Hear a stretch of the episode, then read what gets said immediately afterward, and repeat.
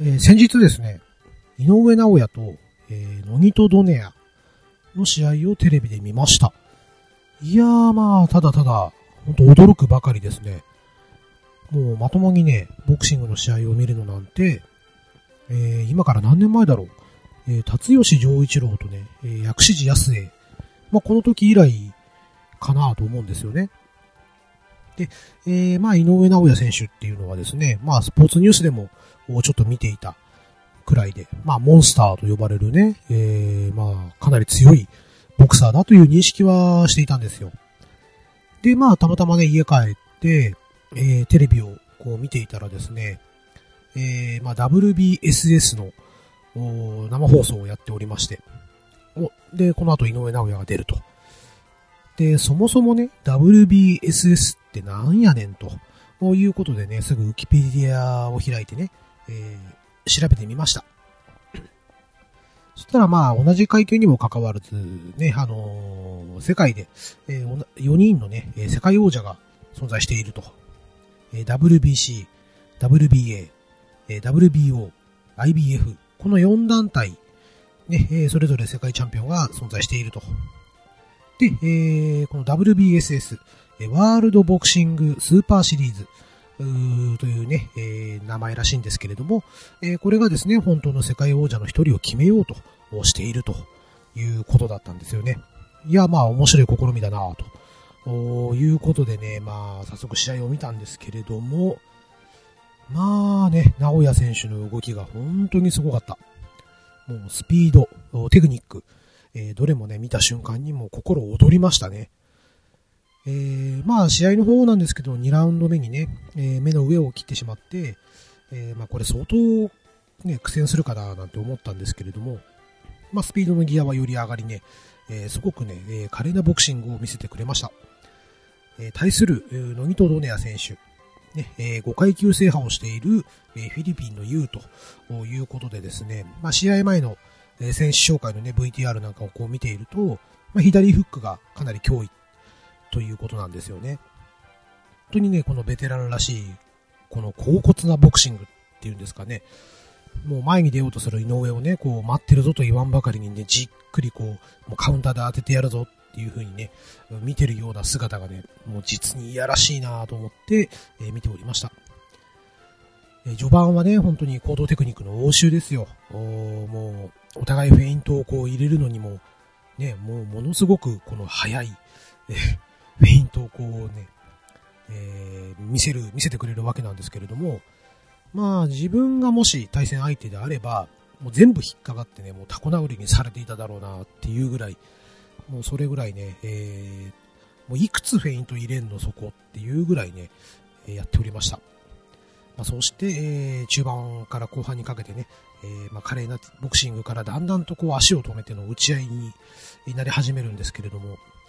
まあ、そしてね、11ラウンドにね、井上のボディが、もう井上選手のね、ボディがストーンと効いて、えー、ドネア選手がダウンをしてしまうと。まあ、この時ね、ちょっといくつか、えー、その後のスポーツニュースとか、えー、そういう関連する記事とかをね、えー、眺めていたら、どうも10カウントなっていたよね、っていうね、えー、ことがね、よく取り、取り沙汰されておりました。まあその後ね、立ち上がったドネア選手は、まあダウンすることなくね、12ラウンドを戦い抜いたと。えー、まあ本当にね、もっと見ていたいなと。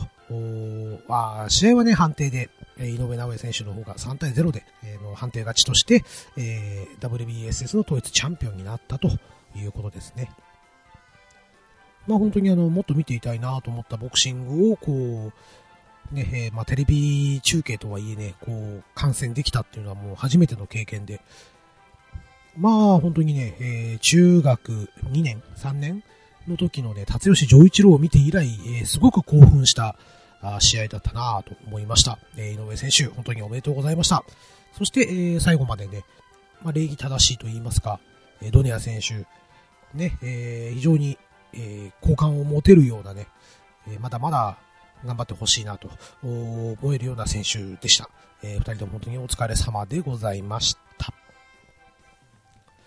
えー、他にもですね、まあ、うまく語ることはちょっとできませんけれども、あの、先日ね、終わってしまった、えラグビーワールドカップ、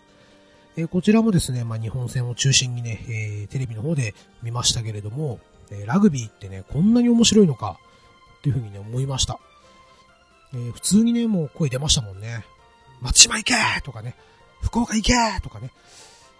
で、えー、またそれでですね、まあラグビーを見ているうちにね、えー、まあいくつかルールもね、えー、覚えるようになりましてね。え例えば、えボールをね、前に落とす反則のね、ノックオン。まあこちらなんかもちょっと覚えましてね。で、まあそんなプレーがこう見受けられた瞬間にね、お今のノックオンだろうなんてこうテレビに向かってね、えー、言ってました。えー、娘たちがね、呆れた目で僕のことを見ていたのをね、えー、今でも思い出します。まあまたあのタックルされながらもね、こう、倒れ込みながらパスする、このオフロードパス。ね、えー、すごくなんか派手なプレーですよね。えー、スコットランド戦でね、このオフロードパスを、えー、3本、4本ぐらい繋いで、最後にね、稲垣選手がトライした時はもう本当大声出ましたもんね。うわ、すげーとかつってね。本当にあの、ツイッターとかでもね、もう思わず何度も何度もこう、書き込んでしまうぐらいね、えー、まあ、見事なにわかファンとなってしまいました。えー、まあ、せっかくね、このラグビーの面白さが分かってきたので、えー、まあ、ジャパンラグビーのトップリーグ、まあ、こちらの方もね、機会を作って、ぜひちょっと見てみたいなと、え思いましたね。えー、特にちょっとね、え、今回大好きになった姫野選手のね、えジャッカルをこう間近で見たいななんて思った次第です。と、まあですね、いきなりこうスポーツの話をこうしてしまいましたけれども、え今回はですね、野球の話をね、えー、したいなと思います。えー、まあ、ボクシングもラグビーも全て振り返りっていうそんな感じになってしまいましたけれどもね。まあ、よろしければ聞いてみてください。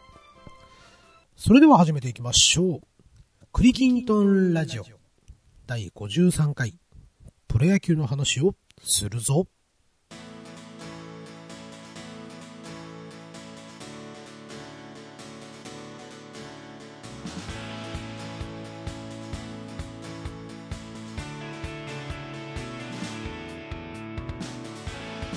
はい、改めまして、えー、クリーンでございます。皆様いかがお過ごしでしょうか？えー、さて今日はですね、プロ野球について、えー、思うことが、思うことがありますのでね、ちょっと好きなようにお話しさせていただきます。え今回はね、えまあ、焦点を当てるのは全部で4本。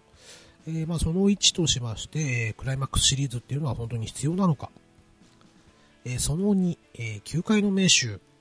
ね、今まで巨人って言われてたけど、本当に巨人なの？その3、えー、そのね、えジャイアンツの監督、えー、原監督、大丈夫、えその4、えー、ライオンズさん、本拠地を中央に移しませんか？えこの4本でね、まず好き勝手にちょっとお話しさせていただきたいなと思います。えー、ちょっと野球をね、存じ上げない方にもなるべく分かりやすく話はしていきたいなと思うんですが、えー、まあ、よろしければ、ぜひ聞いてみてください。はい、まずその1ですね、えー、クライマックスシリーズ、まあ、こちらについてね、お話をしたいなと思うんですけれども、え、最初に結論から申し上げますと、え、僕はですね、このクライマックスシリーズ、大反対です。はい。えー、まあちょっとね、えー、まあその理由なんかもちょっとお話をこの後していきますが、えー、そもそもクライマックスシリーズって何ぞやということでね、ちょっとウィキペディアの方から、えー、ちょっと引用させていただきます。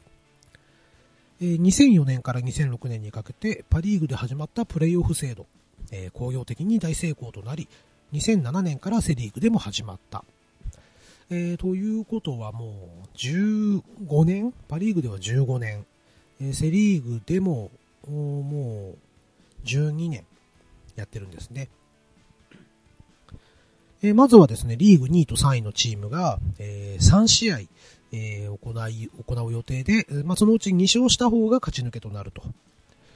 えー、勝ち抜けしたチームとですね、えー、今度はリーグ優勝、ね、セントラルリーグ、パシフィックリーグ、こちらのリーグ優勝したチームと対戦しまして、えー、全部で6試合、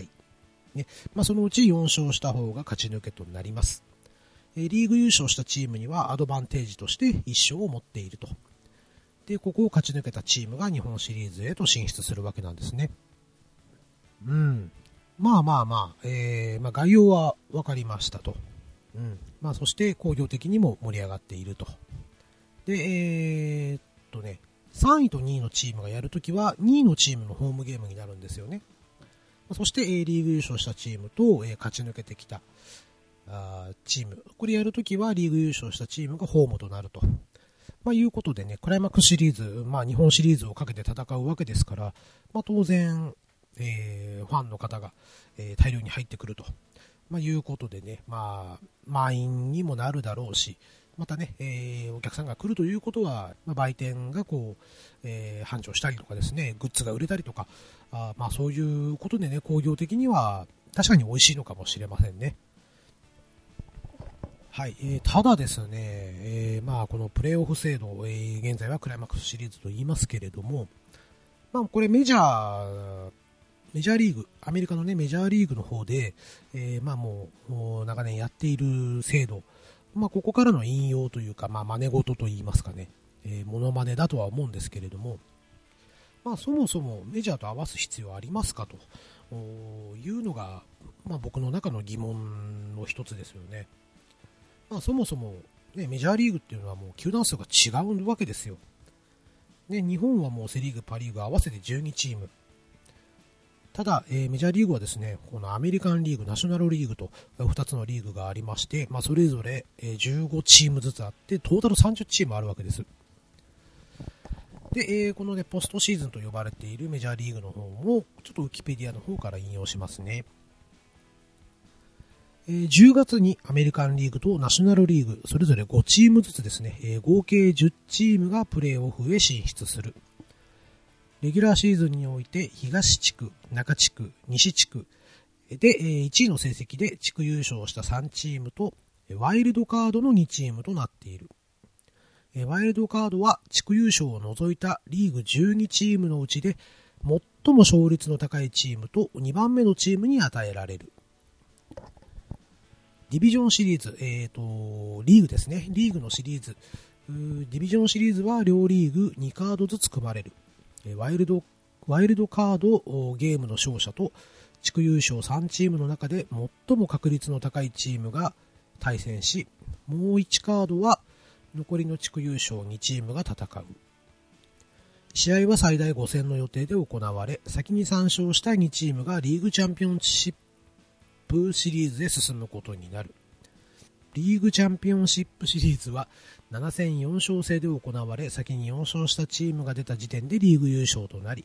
ワールドシリーズへの出場権を獲得する。ワールドシリーズはアメリカンリーグ、ナショナルリーグの優勝チームが対戦する。7戦4勝制で行われ、4勝したチームがワールドシリーズチャンピオンとなると。いうことですね。えーと、まず、まあ、それぞれ、えー、まあ、リーグ、アメリカンリーグ、ナショナルリーグとあるわけなんですよ。まあ、日本で置き換えると、セリーグ、パリーグと。ねえー、その中からですね、えー、とね、まあ、地区、地区優勝をまずかけて戦うわけですよね。えー、西地区、中地区、東地区と、そのリーグの中でも3地区に分かれまして、え、まあ、その中で、まあ、最も勝率のいい、えチームがそれぞれの地区チャンピオンとなります。で、えー、まあ、リーグ、15リーグ、10リーグ、1リーグ15チームあるわけですから、このチャンピオンチーム、ね、えー、3チームを除いた12チーム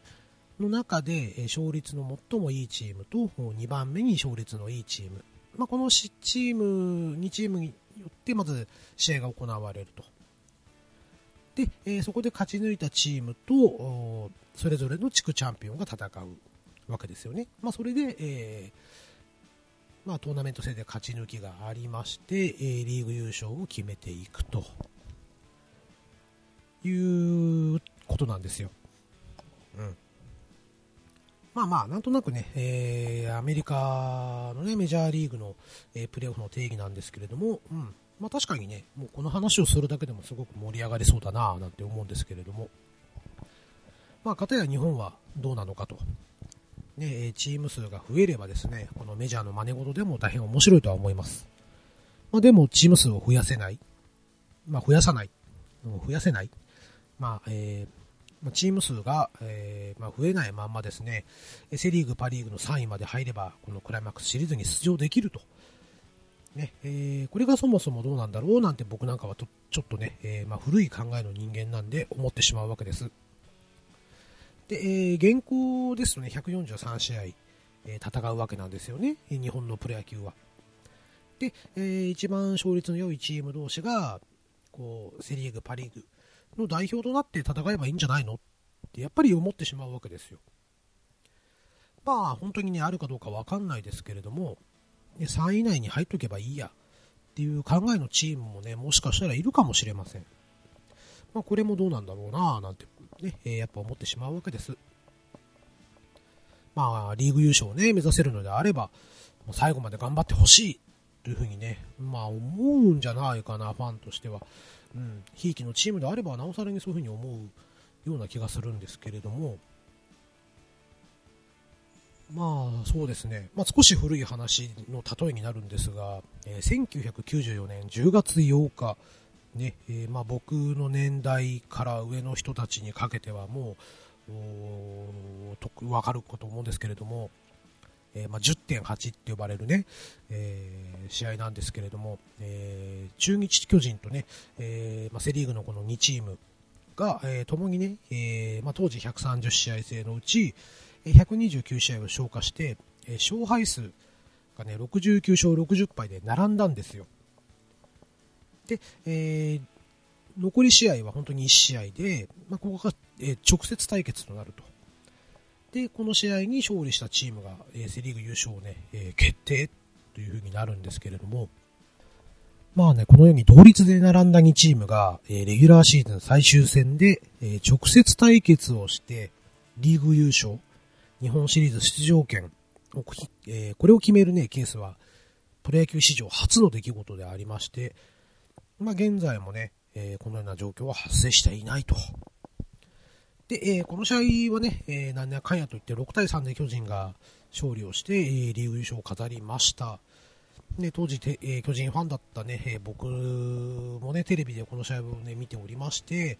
えー、まあ今でもね、やっぱりよく覚えてる試合なんですよ。で、まあ前年度までね、中日にいた落合選手の先制ホームランがあったりとかですね、え2年目の松井選手のね、ダメ押しのホームランがあったりとか、えまた当時ね、え巨人の先発3本柱と言われていた、え牧原、斎藤、桑田、あこの3人がね、リレー、リレー形式で、え投げると。えー、片や中日の方もですね、えー、まあ、気迫あふれるプレーで、えーやっぱり先発の今中投手が出てきた時は嫌な予感しかしなかったですしね、でまた試合の、ね、途中で立浪選手が内野安打をこうヘッドスライディングでかっさらうわけなんですけれども、えまあその時にですねもう左肩を脱臼してしまって、え交代してしまったと。まあ、こういったね、えー、まあ、このこの例はちょっと極端かもしれませんけれども、まあ、例えばですよ、えーでクライマックスシリーズの出場権をとりあえず獲得しているから、えー、リーグ優勝まではちょっと本気でやんなくていいかなって考えるチームがもしかしたら出ているのかもしれない。まあ、これはあくまでも推測なので、えー、まあ、僕の勝手な考えなんですけれども、まあ、やっぱりどうしてもね、このクライマックスシリーズといっていうのは、ま、こういったね、試合を、すべて台無しにしてしまっているんじゃないかなっていうね、えー、気がしてならないわけですよ。うん。なので、えー、なんだろうなもうクライマックスシリーズ始まってからね、日本シリーズをちゃんとテレビで見なくなった気がします。僕はね。本当にあのテレビでやってる時にちょっと流し見をして、えー、もう別のチャンネルに変えるとかね、えーまあ、特にここ何年かはもうドラクエ10やるとかね、えー、まあ、そういう趣味の時間の方に費やしていってしまったような気がしますね。うん。なのでね、やっぱり、まあ、純粋にね、このセリーグとパリーグのリーグ優勝、リーグ優勝同士のね、日本シリーズが見たいなと思うわけです。まあ、そしてね、もう一度、ね、えー、1992年、1993年、この2年間にね、えやったヤクルト対西武、ね、このような素晴らしい日本シリーズをね、もう一度見たいなと思うんですね。まあ、ちょっと古い話ばっかりで本当申し訳ないんですけれども、えーとね、当時、えー、1992年、93年、えー、というのはですね、えヤクルトは野村監督がこう、を率いてたわけですよ。まあ、そしてね、えー、この時にいた若い選手、えー、例えば池山選手とかね、えー、古田敦也選手とかね、え広沢もまだこの年いたかな。まあ、前任の関根純三監督の時にのびのびやってたような選手たちがですね、この野村監督の、まあ、IT イズムといいますか、まあ、ID 野球ってってね、このデータを使った野球、まあ、これが浸透されまして、セリーグを制覇するわけです。で、えー、かたやね、えー、対するパリーグのライオンズはですね、えー、まあ、例えば、えー、秋山清原、デストラーデと言われているこの AKD 法を中心としたね、えー、例えば石毛選手がいたりとか、辻選手がいたりとかね、えキャッチャーでは伊藤捕手がいたりとかいうことでね、もう上昇軍団、ね、え負けないチーム、うというのをもう森監督の方が築き上げておりましてね、まあ、野村監督がどのようにして、この森監督の西部にですね、えー、立ち向かうのか。うん。まあ、高校1年生、2年生だったかな、この2年間はね。えー、まあ、非常に楽しく、見させてもらいました。えー、当時はまだね、日本シリーズっていうのはデイゲームでお昼にやっていたんですけれども、高校のね、えー、学ランに、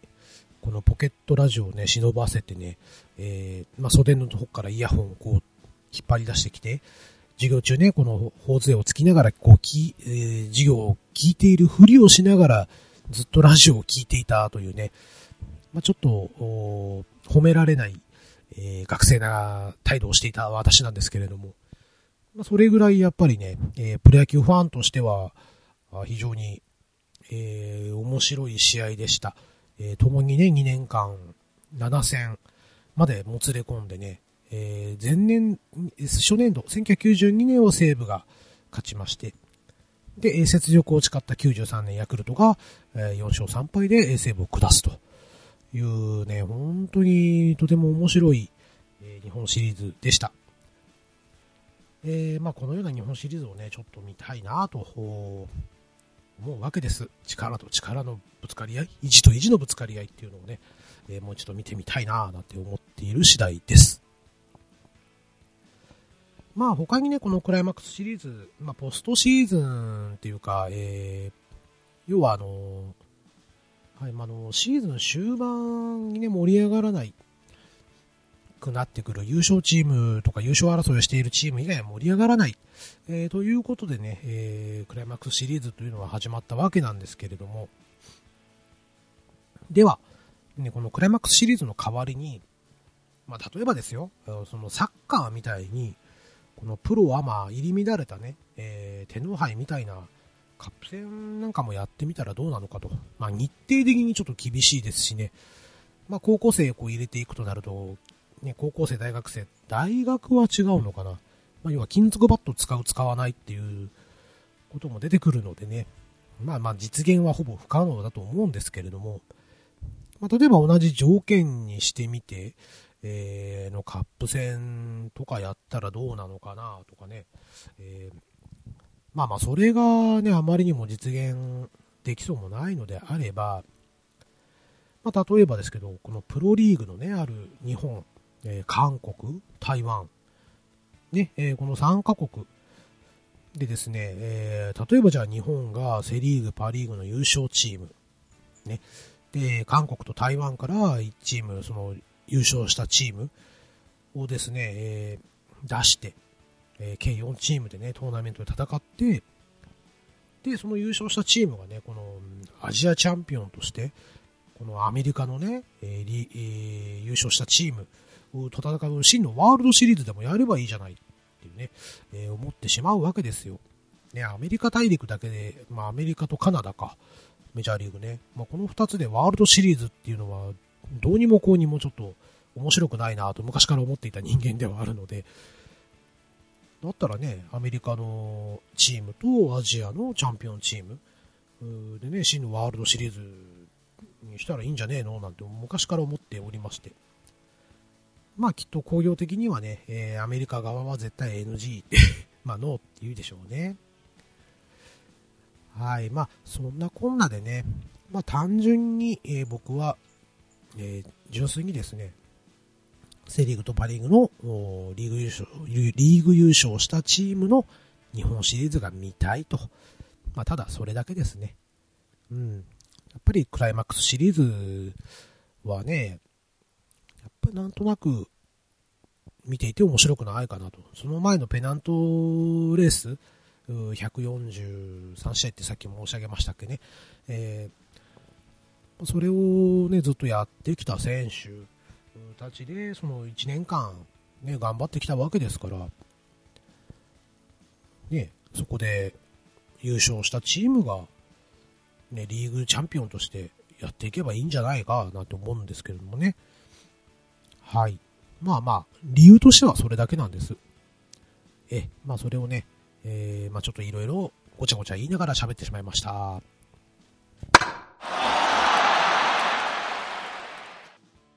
い、えー、続きまして、要点その2、要点、えー、議題その2、ね、えー、球界の名手、ね、えー、まあこう言いますと、まあ読売ジャイアンツってこう思われる方も多いかな、なんて思うんですけれども、まあ、現状で言うともうソフトバンクなんじゃないかなと。ね、えー、僕なんか思ってしまうわけですよ。で、そもそもあの、ホークスというのはですね、まあ、僕の記憶がある時はまだ南海ホークスとしましてね、大阪にあるチームだったんですよね。で、これが、え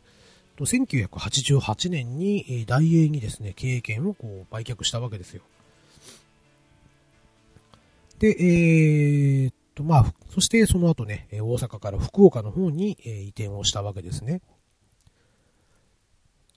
で、まあ、えー、その何年後、5年後ぐらいかな、えっ、ー、と、根本さんという方がね、まあ、球界の寝技師という意味を取る、まあ、すごい人たらしな人間という話なんですけれども、まあ、そこまで詳しく根本さんのこと知らないんで、あんまね、軽はずみにこういうこと言うもんじゃないんですけれども、まあ、この人がね、大英の監督に就任するとですね、まあ、西武ライオンズの顔である秋山浩二選手をね、中心としたこの3対3のトレードを成立させるわけですよね。要は、えっ、ー、と、お客さんを呼べるスター選手が欲しいということで、えー、秋山選手に、えっ、ー、と、秋山選手は確か熊本出身だったかな？うん、九州にゆかりのある選手をですね、こう引っ張ってきて、えー、まあ、少しでもこう人気をね、え出すためにということで、えー、根本さんが、えー、秋山選手をこう、トレードでうまく引っ張ってきたという話をこう、聞いたことがありますね。そしてまたこの年にですね、えー、まあ、後のミスターホークスと呼ばれる国防選手をですね、ドラフトで獲得するわけです。で、またその1994年、翌年ですね、えー、城島健治をドラフトで獲得したりとか、えー、フリーエージェントでですね、えー、西武から石毛とか、あと工藤なんかも獲得してきまして、えー、さらにこの年にですね、もう衝撃が走ったんですけれども、えー、まあ、王貞治さんをですね、監督として迎えるわけですよ。ね、えー、まあ、王さんもなかなか勝てなくてね、生卵をファンからぶつけられるという屈辱をこう味わって、えー、しまうわけなんですけれども、まあね、その後のドラフトでね、井口や松中というね、まあ、後の大ハード打線の中核となる選手を獲得していきまして、まあ、そして、えー、福岡にね、移転して10年後ですか、えー、初の A クラスをに入りまして、それまでずっと B クラスだったんですけれども、A クラスになり、えっ、ー、と、A クラスというのが3位以内ですね。1位から3位以内、ここに入ることを A クラスとよく言いますね。まあ、そしてその翌1999年、ね、えー、日本シリーズを制覇するということなんですよね。ま最初初年度は杉浦監督だったのかな、大英は。で、そこから、えーと、田淵さんになって、根本さんになって、そして王さんになるということで、着実にこのチームをね、えー、強くしていきまして、えー、まあ、そして日本一まで上り詰めると。で、えーとね、2004年のシーズンオフに、えー、大英がですね、ソフトバンクの方に経営権を譲渡します。まあそこからはもうね、えー、まあ大英ソフトバンク時代で日本シリーズはもう9回出場しておりますし、まあそのうち8回は日本一となってるわけなんですよね。で、えー、まあ今年もソフトバンクが優勝したので、日本シリーズね、え、優勝しましたので、2017、2018、2019年と、もう3連覇を成し遂げているわけなんですよ。まあ確かにね、えー、去年と今年、えー、2018年、2019年は、えー、リーグ2位からのね、え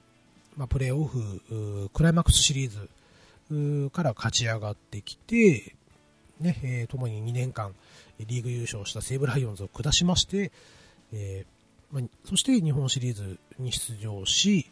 えー、去年は広島だったっけな、で今年は巨人を下しまして、えー、まあ、3連覇を達成したということですね。まあ、あとあれですね、ソフトバンクといえばやっぱり、えー、孫正義オーナー、まあ立派なオーナーさんだと思うんですよ。うん。まあお金は出します。でもあの、口は出しませんっていうね、まあ、こういう姿勢は非常に高評価で、まあ、セリーグの某球団だったりとかですね、えー、パリーグの某球団とかですね、まあ、オーナーがやたら口を出すチームもちょっと見習ってほしいもんだな、なんて思ってしまうですよね。で、またですね、え、ー、と、まあ、現在、ね、監督を退いてからは、ね、ソフトバンク球団の会長である王さん、えー、この王貞治さんを中心に、まあ、必要な選手、まあ、特に主にね、外国人ですよね。えー、まあ、日本で結果を出した外国人をですね、まあ、多少ちょっと、まあ、強引なやり方かもしれませんけれど、お金を積んでね、えー、連れてくるわけですよ。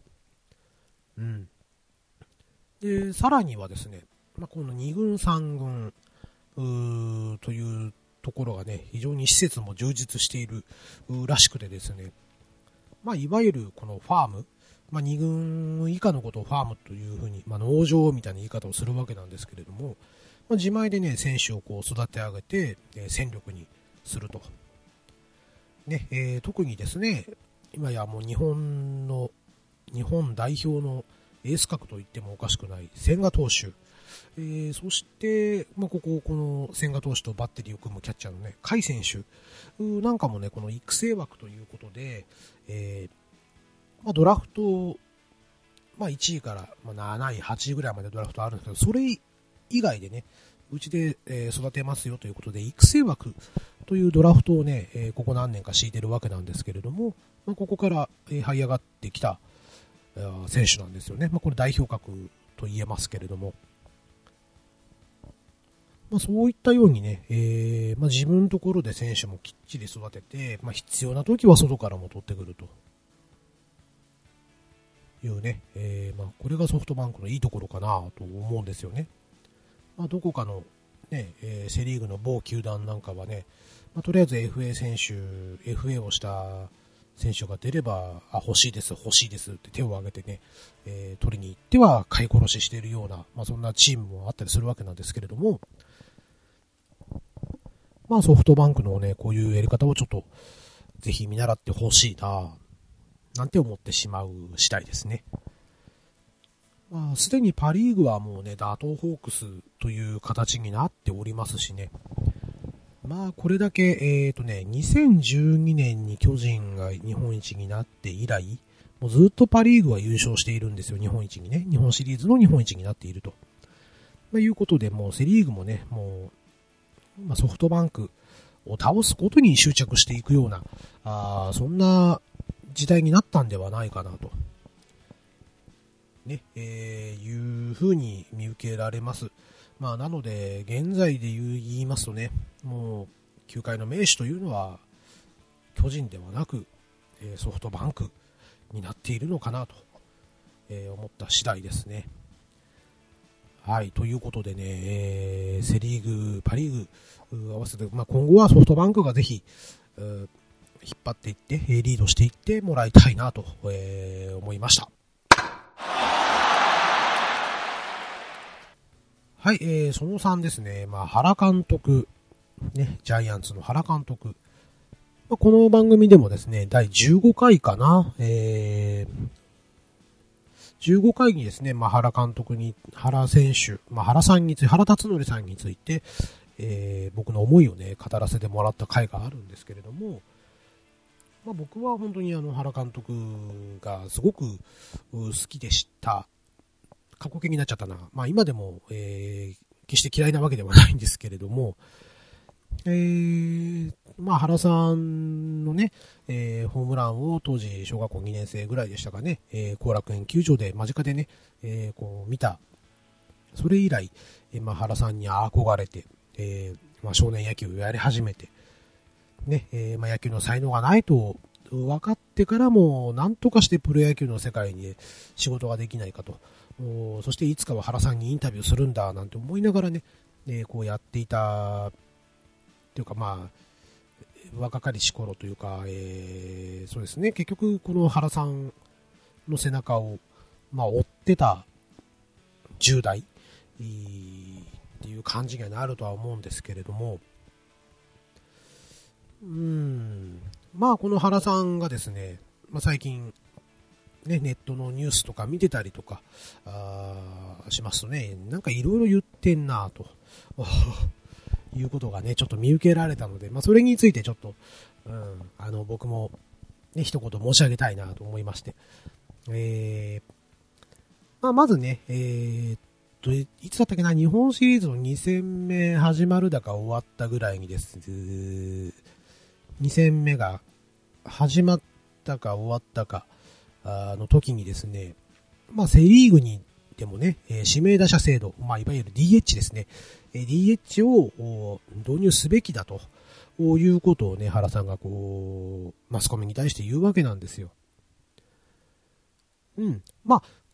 これについては確かにね、まあ僕も昔からセリーグもそろそろ DH 入れてもいいんじゃないかなって考えていたので、まあおおむね賛成ではあります。まあ、確かにですね、まあ昔に比べて、ピッチャーがね、えー、いいところで打つっていうシーンが減ったような気がします。まあ、ただ単に僕がもうプロ野球をほとんど見なくなっているので、うん、あの、まあそういうね、シーンを見てないだけなのかもしれませんけれども、まあまた昔の話で、え、非常に申し訳ないんですが、えー、例えばね、巨人にいた桑田選手だったりとか、え斉藤選手、え桑田真澄投手だったりとかですね、え、あとは平成の大エースの斎藤正樹、えー、投手なんかはですね、まあ、打者として座ってても非常に怖かったですよね。まあ、桑田なんかは本当に一発ありますし、ホームランを打てるバッターだ、バッターでもありましたしね。えー、斎藤なんかもね、本当にあの、センター前に綺麗なクリーンヒットを打つんですよ。で、やっぱりね、ここぞという時にね、えー、この、二人の選手、まあ、他にもね、えー、例えば今ドジャースに行ってしまった広島の前田健太とかも、ね、いいところでホームラン打ったりとか、あしてたイメージがすごく強い。実際に打ったかどうかはすいません。ちょっと調べてないんでわかんないんですけれども。まあ、なんと言いますかね。えー、っと、まあ、ピッチャーに、まあ、フォアボールを与えるだけでも、えー、9番打者に対して、フォアボールを与えるとかね、えランナーを出す、デッドボールをするとかってなると、まあそれまで高騰していた先発ピッチャーが突然崩れたりとかするわけですよ。まあそれだけね、ピッチャーに打たれるとか、えピッチャーを塁に出す、というのがですね、まあ相手チームにとっては非常にこの流れを変えてしまう嫌な、あなんと言いますかね、えー、嫌な展開を作ってしまう。うん。まあ、こういったような選手が少しずつ減っているのではないかなという気はしますね。なので、えー、まあぜひね、セリーグでも、例えば3年限定とかでもいいですよ。うん。DH やってみるのは面白いんじゃないかな、と思うんですよね。うん。まあ例えばそのね、えー、っと、とにかく打てるけど、えー、守備が全然ダメだから使えないとかね、えー、まあそういった外国人選手を DH に入れるとか、あと、えー、打率はそんなに良くないけど、足がめちゃめちゃ速いんだよね。そういうのをね、DH でこの9番とかに置くっていうのだけでも、まあせえー、チームごとですごいカラーが変わりそうな気がするので、ぜひ、ね、やってみるのも手じゃないかなと、僕は思いますね。うん。これは原さんの意見には本当に賛成だなと思うんです。はい、えーと、もう一つ原さんがね、まあ、ちょっと、まあ、あちこちで今叩かれてはいるんですけれども、えー、人的保障のね、えー、撤廃、まあ、もしくは、それができないんだったら、プロテクト枠をね、えー、40人、プロテクト枠を今、現行の28人から40人へ拡大してくれ、みたいなことをこう言っているわけなんですけれども、まあ、これについてはね、僕は大反対なんですよ。うん。えーと、まずこれフリーエージェント、えーと、要は、一定期間、8年間だったっけな？えーと、一軍登録をされていると、でまあ選手が、で、そのチーム以外の球団と交渉できるという権利をもらえるわけなんですけれども、えーと、まあここでですね、例えば、えー、年俸が関わってきます。ね、えーと、ランク A、ランク B、えー、ランク C というふうにですね、その選手にランクをつけられてしまうわけなんですよ。で、えー、これの定義は何かというと、えー、日本人選手のね、え、各球団ごとの日本人選手の、まあ、うん、まあ、所属、当時、その時に所属している年俸順に、え、上位3位までがランク A、で、えー、4位から10位。これをランク B。そしてね、11位以下をランク C とランク付けされるわけなんですよね。で、その中のランク A とランク B の選手に対しては保証対象選手となると。で、これがですね、金銭保証と、あと人的保証という保証を2つ選べるわけなんです、球団がね。その、選手を取られる側の球団ですね。えなので、えー、例えば移籍先球団はランク A の選手獲得の場合は、えー、旧年俸の50%、え、そして、え、ランク B の選手獲得の場合は旧年俸の40%、まあ、それぞれをですね、えー、毎球団へ支払う。まあ、もしくは、え、お金じゃ嫌だ。まあまあ、えー、旧日本人選手の要は1位から10位まで、ま、ここでランク A、ランク B に分かれるわけなんですけれども、ま、ここのね、いわば看板選手ですよ。ね、まあ、それを取られてしまうというわけなんですから、まあ、だったらね、その取っていく球団から、えー、選手をよこしなさいよという声も上がってくるわけなんですね。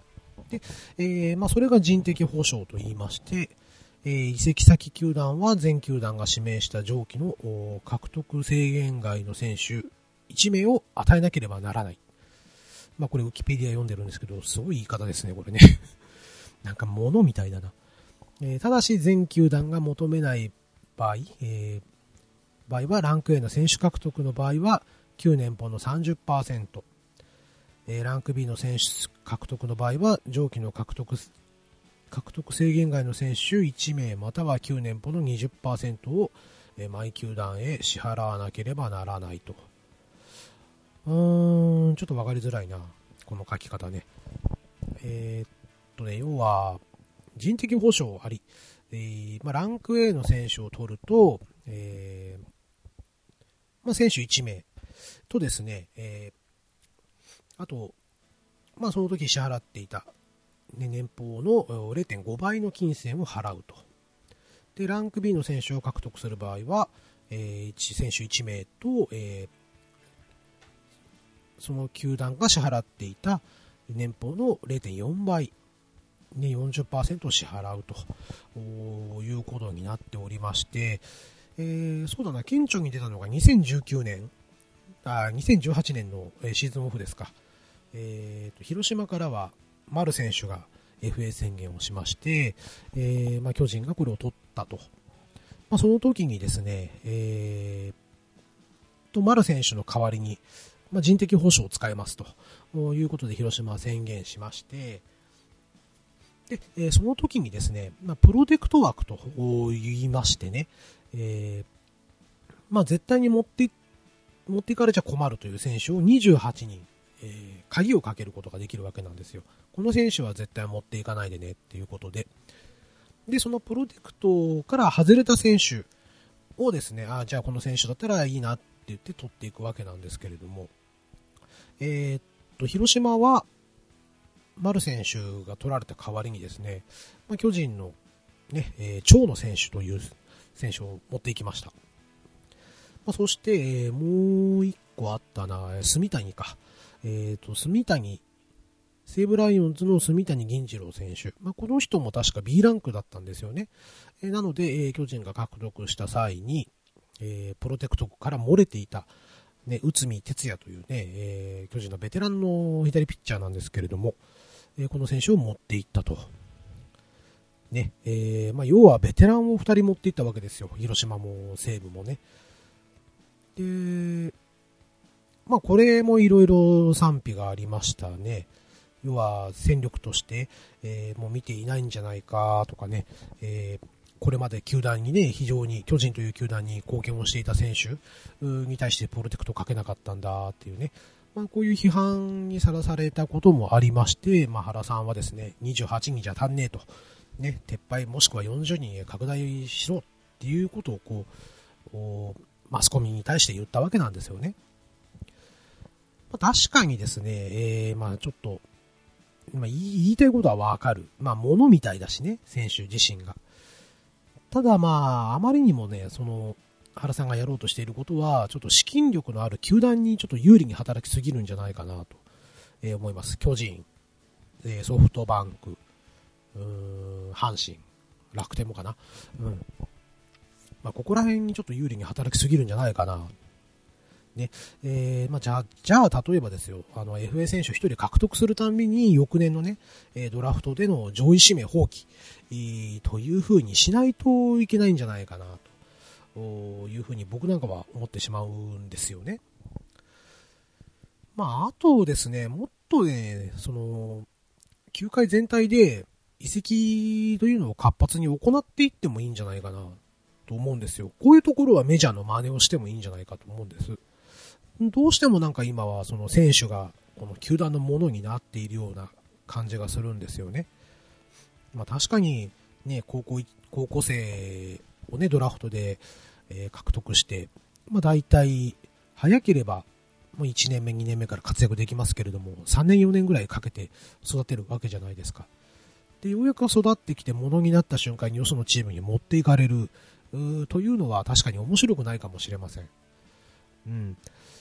でもこういう遺跡が活発になった方が、まあ、選手の出入りもね、こういろいろ、まあ、なんだろうな。まあ、例えば、えー、と、日本ハムに行った元巨人の太田選手なんかはね、その巨人にいるときは、えー、すごく期待されていたけども、泣かず飛ばずということで芽が出なかった。まあ、ですが日本ハムに行ってね、もう今、手法として活躍しているわけなんですよ。まあ、環境が変われば活躍する選手は絶対出てくると思うので、まあ、現状、飼い殺しになっているとか、人が余っているとかね、まあ、そういう選手はどんどん外に出してあげてもいいんじゃないか。まあ、例えば FA もね、今、さっき8年って言いましたけれども、5年とかでもいいんじゃないかなと思うわけです。まあ、そうすれば人的保障という言葉もね、使わなくていいと思うし、まあ、抜けた分ね、必ずどこかで選手が今度余ってくるわけですから、まあ、そういうところもちょっと視野に入れて、まあ、ここが抜けちゃったから、じゃあこの選手を補強したいねとかね、えー、いうのやってもいいのかなと思うんですよね。まあ、昔に比べて今、まあ、本当にトレードというのも減ってきていますのでね、うん、まあ、ね、この原さんのこの人的保障の撤廃、をすべきだというのは、ちょっとそれは巨人に有利すぎませんかというところでね、原さん本当大丈夫？どうかしちゃったのって思ってしまうわけですよね。まあ、あと原さんに一言言わせてもらうとすれば、やっぱりね、まあまあ監督としての能力というか、まあいいところの采配というか、まあだいぶ、なんだろうな、やっぱり、えー、勝負師として、えー、まあ、前監督のね、高橋由伸監督と比べるのはちょっと酷だなとは思うんですけれど、やっぱりまあ原さんのその選手の使い方のうまさだったりとか、まあ、存分に光ってね、えー、まあ、なんとかギリギリのところでリーグ優勝は果たしましたけれども、うん、まあ、お見事だなとは思うんですが、やっぱりちょっとね、監督として戻ってくるのは早かったなって思うんですよ。まあ、やめ方がやめ方だったし、えー、その黒い噂が3年で消えるものかというのも、やっぱりあったりするんでね、なんとなく、まあ、原さん大好きな僕なんですけれども、素直にちょっと応援はできなかったですね。それは多分来年も、再来年も、うん、続くんじゃないかな。まあ、ね、今年引退した安倍晋之助が次の、ね、原さんが辞めた後の監督になるというふうに噂されておりますけれどもね、まだ安倍晋之助がね、監督になった方が僕は、まだ巨人を素直に応援できるかなっていう気がします。うん。やっぱりちょっとね、やめ方が悪かったし、まあ、その時の巨人の対応も悪かったと言いますか、ね、えー、また選手としてやりたがっていた吉信を、まあ、無理やり、えー、監督の座に座らせてね、えー、引退式もないまんま、花道を作らないまんま監督にさせてしまった。これはもう巨人の、ね、フロントの、まあ、最大の怠慢だと僕は思っておりますので、えー、なんだろうな、やっぱり選手、まあ、例えばイチロー選手のね、あの、なんだろう、えっ、ー、と、引退を発表した試合、まあ、日本でやっていたんですけれども、まあ、ああいう、なんていうファンと、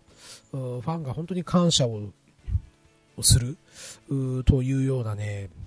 そういう花道をやっぱり用意してあげてほしいなって思うわけですよ。うん、なんか論点がどんどんどんどんずれていきますけれども、まあ、ですのでね、原さんがあの時、まだ監督を続ける気でいるんであれば、あの時に辞めるべきではなかったと思うし、えー、また復帰するのであれば、もう3年待っといた、待っといた方が良かったなと。というのが僕の意見ですね。なので、あんまり今、こう、結構ね、マスコミに向けて、やいのやいの言ってますけれども、えー、ちょっと気に入らないなっていう、えー、心情でございます。はい、そして最後ですね、えー、4点目。え、埼玉西武ライオンズなんですけれども、まあ僕埼玉県に住んでもう20年以上経ちました。20年経ったかな？経ったな ?20 年以上経っております。まあ、それで、えー、まあ、で、それまで僕は、えー、と、子供の頃、生まれてすぐは東京だったらしいんですよ。記憶にほとんどありませんが。で、4歳の頃に千葉に引っ越して、えー、そして13歳のね、えー、大阪に、13歳から大阪、あそして、えー、21歳の年に、えー、埼玉に住むようになったんですけれども、えー、まあ、ようやく、ね、20年も住んでいると、やっぱ地元愛というのがふつふつと芽が芽生えましてですね、えー、2007年あたりからですね、えー、自転車でほんと40分ぐらいの距離に、埼玉スタジアム2002がありますのでね、まあ、浦和レッズを応援したりとかですね、えー、まあ、そしてあと、西武ライオンズがですね、まあ、職場から割と気軽に行けるところにあるね、えー、経営大宮球場というのがあるんですけれども、えー、そこで、えー、毎年3試合ほど、ね、ホームゲームやってくれるんですよ。で、そのホームゲームをね、こう、まあ、見に行くようになりまして、で、なおかつ、埼玉県の企業にお勤めの方に向けてということでですね、えー、まあ、会社単位で何枚かこうチケットをね、えー、西武の方がくれるわけですよ。で、えー、それを利用して僕とね、え、もう一人、えー、セブライオンズ大好きなおじさんがいるのでね、まあ、二人して、こう、その3試合、ホームゲームやる3試合は必ず見に行くようにしてたんですね。で、えー、っとね、去年までは、自分で本当に席が選べたんですよ。うん、自由席をこう、まあ、事前にチケットを引き換えなきゃいけないっていう手間はあるんですけれども、まあ、そのチケットを取るときに、まだこの辺選べますよとか、結構な範囲で選べて、じゃあここの席にしますとかね、えー、先にチケットを抑えることができていたんですけれども、今年からですね、やっぱりファンが増えた。まあ、去年リーグ優勝してますしね、えー、また、えっ、ー、と、アグーと呼ばれるね、山川選手、すごいホームランを打つ選手なんですけれども、もう山川がやっぱりこの、年間40本以上ホームランを打てるバッターだということでね、見てみたいっていう選手が、こう現れてきたわけですよね。まあそういう効果も相まって、もう今年はね、チケットがね、えー、最初の2試合は取れたんだよ。なんとか取れたんですけど、えっ、ー、と、夏場のね、楽天戦だったかな。えっ、と、1週間ぐらい前にチケット引き取りに行こうとしてね、会社のおじさんと2人で、えー、行ったんですけれども、えー、もう満席だと。で、慶応宮球場っていうのが一応2万人ぐらいね、収容可能らしいんですけれども、もう、もう席がないよということでね、えー、まあやっぱりね、まあリーグ優勝してるし、えー、若手も伸びてきてるし、スター選手がこう、増えているセブライオンズ、えー、非常に魅力のあふれるチームになってきたのかな、というところがありまして、まあ、本当にあのこの6年ぐらいこうスタジアムで西武ライオンズの試合を見るのが非常に楽しみにしている一種のイベントになっているんですよね。まあそこでですよ、えーまあ、現在のね、えー、埼玉西武ライオンズの本拠地、えー、メットライフドームと言いますけれども、まあまあ、あの、西武ドームですね。えー、こちらがやっぱり所沢という埼玉県の西の方のね、えー、地区にあるですよ。まあ、西武鉄道に乗って、えー、西武鉄道という電車に乗ってね、えー、行く。で、えー、とね、これがまた、まあ、我々が住む埼玉県東部の人間が住む、となるとね、非常に行きづらい場所なんです。この所沢という土地がね、所沢に批判をしてるわけじゃないんですよ。あの、埼玉県の交通網に対して文句があるわけなんですけれども、えー、っとね、埼玉県、まあ、さっきから埼玉連呼してますけれども、えー、っと、大宮というね、えー、ところっていうのは、まあ、それこそですね、え関東圏をほぼほぼ網羅できるんですよ。えっと、例えば、ね、北だったら、えー、栃木、群馬、茨城も多少行ったかな。ね、えー、とかですね、え、あと、千葉の方にも私鉄が1本走っていたりとか、えー、南の方まで行くと、まあ、東京とか神奈川までね、1本で行けちゃうんですよね。えー、まあ、そこをこう全部経由していくのが大宮というところで、まあ、アクセス圏は非常にいいわけなんです、大宮というところは。うん。また、え、ー、とね、えー、東西に関しては、もう非常に行く方法が限られておりまして、直線距離で言うと、えー、まあ、僕の住んでいる地区から所沢まで、えー、まあ、多分40キロぐらいなんですよね。まあ、車で普通に行けば1時間かかるかかかんないかとかっていう、そんぐらいの距離だとは思うんですけれども、えー、実際に昔行ったことがあるんですが、1時間半かかってるんですね。えー、というのも、やっぱり抜けていく道が非常に少ない。えー、まあ、なぜならば、東西に、じゃないや、え、南北に走る川ですね。大きな川、一級河川というのが2、3本あったりするので、えー、まず行きづらい。じゃあ電車で行こうかなとなると、え直で行く方法が、えー、本当限られている。武蔵野線だったっけなそれ一本しかなかったと思うんですよ。あとは、私鉄を経由していく。まあ、どうでもいいんですけどね。まあ、都内に抜けてからまた埼玉に戻ってくるというね、えー、まあ、一回池袋に出て、池袋から、え、所沢に行く。これが一番早かったりするわけなんですよね。まあ、非常にやっぱ交通のアクセスが悪い。でも、えー、確実にその大宮の、えー、県営大宮球場が満員になる。ね、えー、まあ、入れない人も含めると、おそらく2万5000から3万人は硬いんじゃないかというところで、えー、ね、えー、ぜひ、ね、大宮あたり、まあ、もしくはその隣の、えー、埼玉スーパーアリーナというのを多分聞かれた方あ、たくさんいらっしゃるかと思うんですけれども、この近辺に本拠地移しませんかと、ね、えー、いうこと。まあ、これはただに僕のわがままですね。うん。もうね、会社の帰りにね、フラッと寄ってね、こう、試合が見れる環境がいいなと思うんですけれども、で、え、ー、とね、西武鉄道の親会社がですね、えー、ごめんなさい、ちょっとこれ裏取ってないんであれなんですけど、あのー、セブンアイ・ホールディングスに、えー、が親会社らしいということをね、ちょっと聞いたことがありまして、えー、ね、えー、どうせだったら、ここをですね、えー、埼玉西武ライオンズからですね、ね、埼玉セブンライオンズに生まれ変わって、本拠地をね、このアクセス圏、アクセスのいい、大宮か埼玉新都心にね、えー、ぜひ移してきてほしいなぁ、なんて、えー、思っております。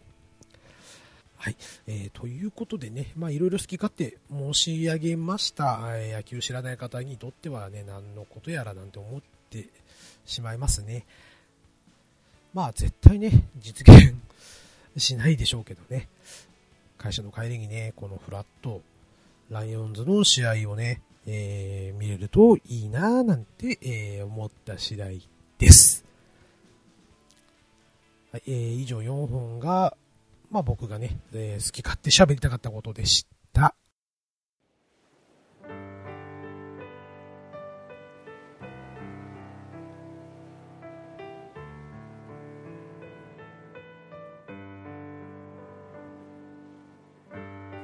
はい、エンディングでございます。えーと、まあ、長々とね、え、プロ野球のことについて喋ってしまいました。えー、まあ、もしね、まあ、僕もこんな意見あるよ。ね、俺もこんな意見あるよ。私もこういう意見ありますよ。みたいなね、えー、ことがあればぜひ、えー、ハッシュタグクリトンの方でね、えー、ツイッターを持ってらっしゃる方はつぶやいていただければな、なんて思います。えー、またですね、まあ、ツイッターアカウント持っていない、でもなんか意見言いたいねっていう時はメールアドレスもぜひ、あの、ありますので、えー、そちらもご活用いただければなぁ、なんて思います。えー、メールアドレス申し上げます。ku, rin, no, radio, アットマーク、gmail.com、え、クリーンのラジオ、アットマーク、gmail.com と覚えていただければありがたいです。えー、まあ、メールアドレスを教えるの嫌だよ。っていう人もね、え、中にはいらっしゃるかもしれません。ちょっと、え、検索が面倒かもしれませんけれども、え、Yahoo またはですね、Google なんかのですね、え検索エンジンを使って、えクリキントンラジオと入れてみてください。えそうするとですね、シーサーブログの方にアクセスできるかと思いますので、えそちらのね、えブログのコメント欄も書き込めるようになっておりますので、えよろしければそちらの方もご活用いただければなと思います。はい、えーと、そうですね、近々ですけれども、えー、そうだなあの、ハッシュタグが随分また溜まってきてしまったのでね、えー、ハッシュタグなんかもご紹介できればいいななんて思っております。えー、あとまた、ね、えー、ゲストさんを呼んで、またワイワイと、雑談をね、しようかと今計画しておりますので、えー、まあ、その時はまたぜひね、聞いていただければありがたいかな、なんて思います。はい、えー、今回はこれにて終了したいなと思います。ご拝聴のほど、どうもありがとうございました。クリンでした。またねー。